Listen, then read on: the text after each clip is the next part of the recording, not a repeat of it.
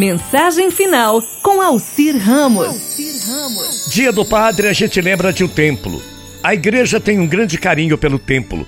Local de oração, de encontro, encontro com o Pai e com os irmãos e irmãs de Jesus. A importância que damos ao templo é a mesma importância que damos à casa.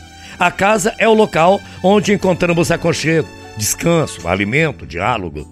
A casa onde moramos deve ser o ponto e partida de chegada de toda pessoa, pois é na casa que somos acolhidos e damos os primeiros passos. Também é na casa que queremos chegar quando estamos cansados. A casa onde crescemos e aprendemos a viver como pessoa humana faz nos lembrar da casa de Deus, o local onde viemos e para onde queremos voltar. A igreja precisa transformar os seus templos em lugares de acolhida, de aprendizado, da vivência da palavra de Deus. Isso depende daqueles que a frequentam. Cada um é responsável pela casa em que mora. Então, devemos colaborar para que tudo que celebramos nos templos sejam colocados em prática em nosso dia a dia. Por isso, é importante a sinceridade de nossa participação e o empenho de nosso compromisso.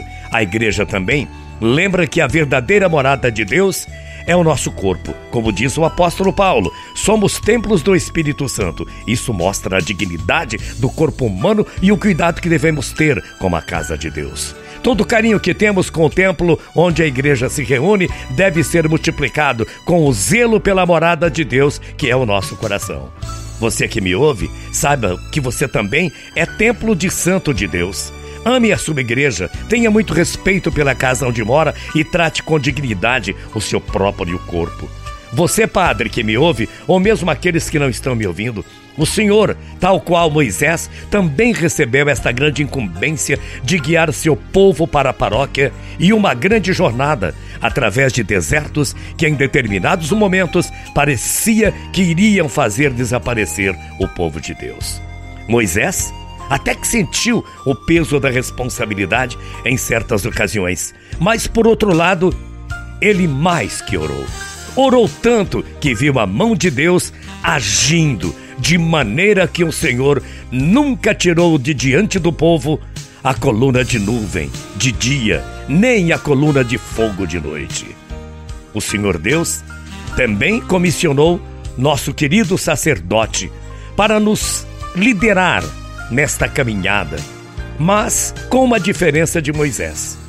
O Senhor, Padre, alcançou conosco a terra prometida como fruto de muitas orações e intercessões.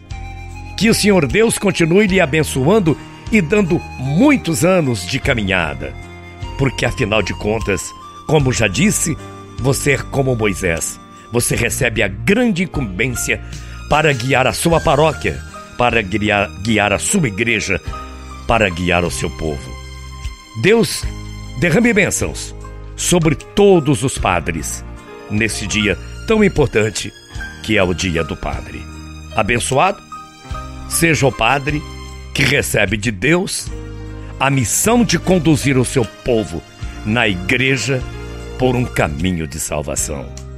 Que a sua vida sacerdotal seja sempre coroada com muitas graças. Que o Senhor Padre continue nos ensinando o que é a fé verdadeira. Parabéns, Padre, pelo seu dia.